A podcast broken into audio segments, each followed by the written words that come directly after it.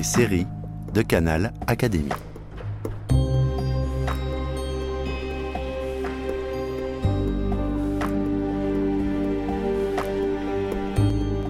Alice Guy et l'invention du 7e art. Épisode 6. Alice Guy, une héroïne moderne. Alice Guy est aujourd'hui considérée comme un des grands noms des débuts du cinéma. Encore peu connue du grand public, certains s'appliquent aujourd'hui à lui rendre honneur au travers de films, de documentaires, de livres. Parmi eux, Catel Muller et José-Louis Boquet, dessinatrice et scénariste d'un roman graphique sur Alice Guy, paru aux éditions Casterman en 2021. Catel, José-Louis, bonjour. Bonjour. Bonjour. Vous avez réalisé ensemble une série de romans graphiques nommés Les clandestines de l'histoire, qui met en avant plusieurs femmes, Olympe de Gouges, Kiki de Montparnasse, Joséphine Baker et la dernière en date, Alice Guy. Pourquoi avoir choisi cette figure pour votre dernier roman? Elle est comme les autres héroïnes que, que nous avons choisies jusque-là, euh, une personnalité qui a marqué euh, d'une empreinte indélébile euh, l'histoire, euh, l'histoire de l'art, l'histoire du cinéma en particulier, en plus qui a un destin très romanesque. Alice Guy s'inscrit donc euh, comme, comme l'ont été Kiki de Montparnasse, Olympe de Gouges, Joséphine Becker, s'inscrit dans la grande histoire. Et nous l'appelons clandestine parce que elle fait partie de ces femmes qui, comme je le disais, ont marqué l'histoire de leur empreinte, mais qui n'ont pas forcément été retenues dans les livres d'histoire ou mal retenues. Et notre travail, notre mission même peut-être, est de leur rendre hommage et de les rendre beaucoup plus visibles. D'un point, de vue, euh, point de vue pratique, il se trouve qu'au début des années 80, j'ai fait la connaissance d'un certain Francis Lacassin. Francis Lacassin était historien du cinéma et à l'époque était l'un des premiers à s'intéresser au cinéma primitif. Et en particulier un certain Louis Feuillade, qui a été le premier réalisateur vedette euh, des productions Gaumont. Et donc ce Francis Lacassin, moi, 20 ans plus tard, je le rencontre. Entre-temps, il a publié un livre qui s'appelle La contre-histoire du cinéma. Le premier chapitre est consacré à Alice Guy. Et donc, évidemment, ça fait partie de ses héroïnes. Et comme euh, Francis est quelqu'un qui aimait transmettre ses passions, ben, il m'a transmis sa passion d'Alice Guy. Bon, Francis Lacassin euh, disparaît, décède, et à tout hasard, me lègue me confie ses archives sur Alice Guy. Et il se trouve qu'un jour, la plus jeune de nos filles, qui faisait des études de cinéma, rentre à la maison et nous dit Vous connaissez Alice Guy? Et tout à coup, pour nous, ça a été le déclencheur. Et on s'est dit Notre prochaine héroïne, ça va être Alice Guy. Et c'est là que j'ai ressorti toutes mes archives et que pendant un certain nombre d'années, avec Catel, nous avons travaillé sur le sujet. En plus de ces archives que vous avez léguées en quelque sorte, comment vous vous êtes documenté pour ce livre? Par quoi vous avez commencé? Euh, alors de mon côté, euh, et c'est ce qui m'a interpellée, c'est que je savais que Alice Guy avait fréquenté Gaumont et que finalement, avec son patron, elle a monté la Gaumont qu'on connaît encore aujourd'hui. Quand je parlais de traces indélébiles, une empreinte dans l'histoire, c'est celle-ci. Alice Guy égale Gaumont. Il faut dire aussi que c'est seulement aujourd'hui qu'on peut parler d'Alice Guy et de son œuvre. Donc à l'époque de Lacassin et des historiens du cinéma euh, primitif, on ne peut pas voir les films d'Alice Guy. Aujourd'hui, en 2020, en tout cas au XXIe siècle, beaucoup d'historiens, beaucoup de cinémathécaires se sont intéressés à l'œuvre d'Alice Guy et grâce aux filmographies et aux synopsis établis par Lacassin, on a fini par identifier ces films. Nous, notre génération, on peut juger sur pièce de la qualité de l'œuvre cinématographique d'Alice Guy. L'autre source, c'est d'aller sur place, voir où les choses se placent. On est interpellé dans votre livre justement par la place qui est donnée au lieu, avec ces recontextualisations à chaque fois, avec un petit dessin, une petite explication, notamment de lieux qui ont disparu, qui se sont transformés. euh, Oui, par exemple le bazar de la charité que qui, euh, oui. qui a flambé évidemment à cause d'un appareil de projection, une allumette.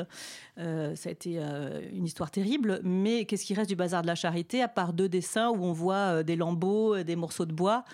Donc il a fallu reconstituer, tout comme l'expo universelle avec le tapis qui roule euh, autour euh, des monuments exposés. Enfin, tout ça demandait beaucoup de recherches, euh, que ce soit des gravures, des dessins, des extraits de journaux ou des descriptions, Mm. pour arriver à reconstituer tout ça.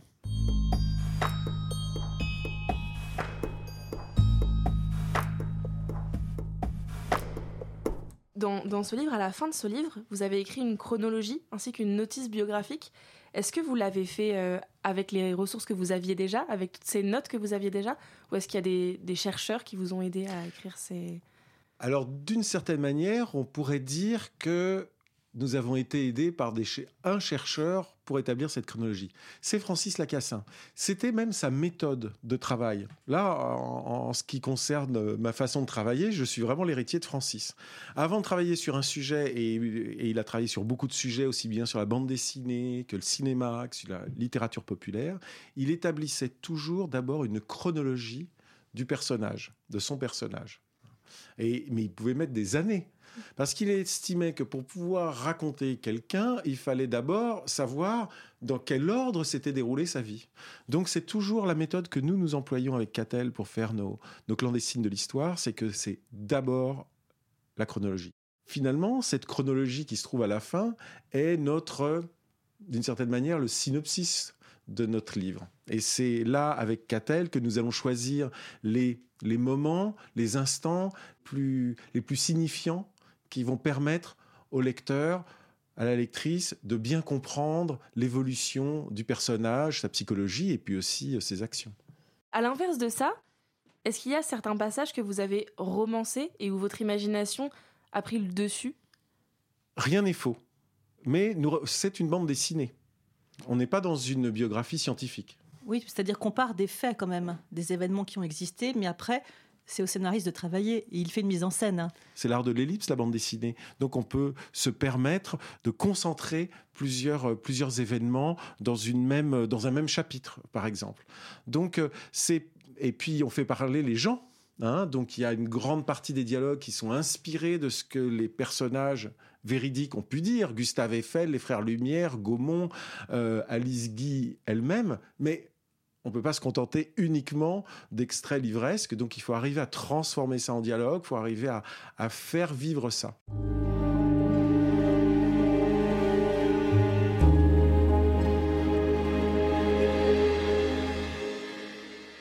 En termes d'écriture, José-Louis, comment on raconte Alice Guy? Qu'aviez-vous envie de montrer en avant dans sa personnalité Alors là, c'est l'instinct de scénariste. Je dirais euh, que c'est que c'est mon métier. Il y a trois mots, une petite indication, et tout à coup, je vois une scène qui serait intéressante et qui pourrait être modulée avec un autre truc que j'ai lu et que tout à coup, ça va faire sens. Alors quand je dis que ça va faire sens, ça va faire sens pour raconter une histoire. Mais j'ai toujours besoin d'avoir euh, par-dessus mon épaule le regard de Catel, parce que c'est elle qui est ma première lectrice, c'est elle qui va mettre en scène, et c'est elle qui arrive à, d'une certaine manière, euh, voyant avec un peu de recul la façon dont le personnage évolue, c'est Cadel qui me dit, elle est comme ça, Alice Guy.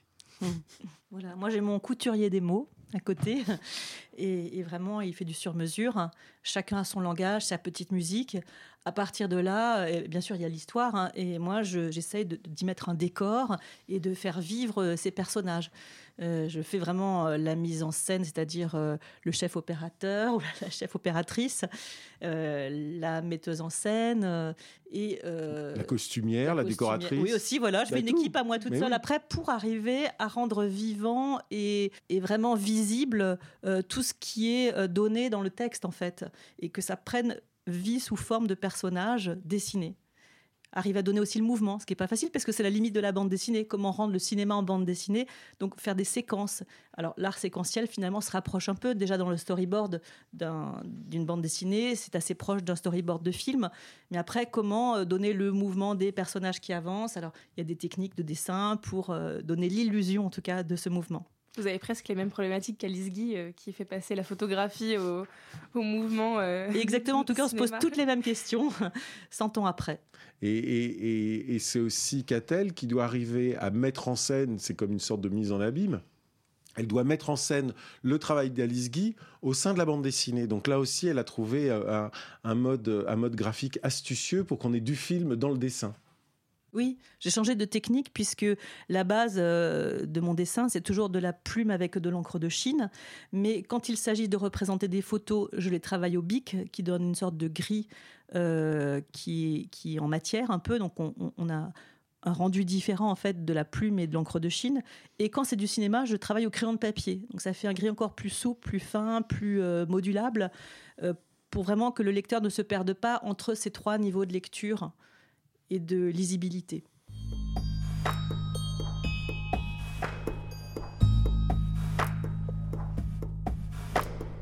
Vous serez donc d'accord pour dire qu'aujourd'hui, Alice Guy, c'est une héroïne moderne. C'est une, femme d'affaires, une femme artiste. Ah bah, c'est un modèle complet euh, dont on manque cruellement dans nos livres d'histoire pour les jeunes filles qui n'ont pas vraiment de modèle auquel s'identifier. Ben, en dehors de Jeanne d'Arc, ou de Marie-Antoinette qui ont des destins un peu enviables. On aimerait bien avoir un peu plus de femmes. On avait Joséphine Baker qui maintenant enfin rentre dans les livres d'histoire, mais avant elle était considérée comme une star du musical uniquement.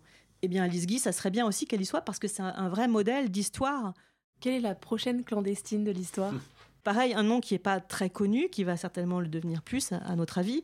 Il s'agit de Anita Conti. C'est la première écologiste de l'histoire globalement, la première océanographe. On ne connaît pas Anita Conti, qui pourtant a voulu très vite, euh, en donnant des alertes, préserver les océans, euh, la faune et la flore des océans. On peut retrouver donc votre livre dans toutes les librairies, en tout cas aux éditions Casterman. Et puis, euh, on attend avec impatience la, la suite des clandestines de l'histoire. Merci beaucoup. Merci à vous. Merci beaucoup.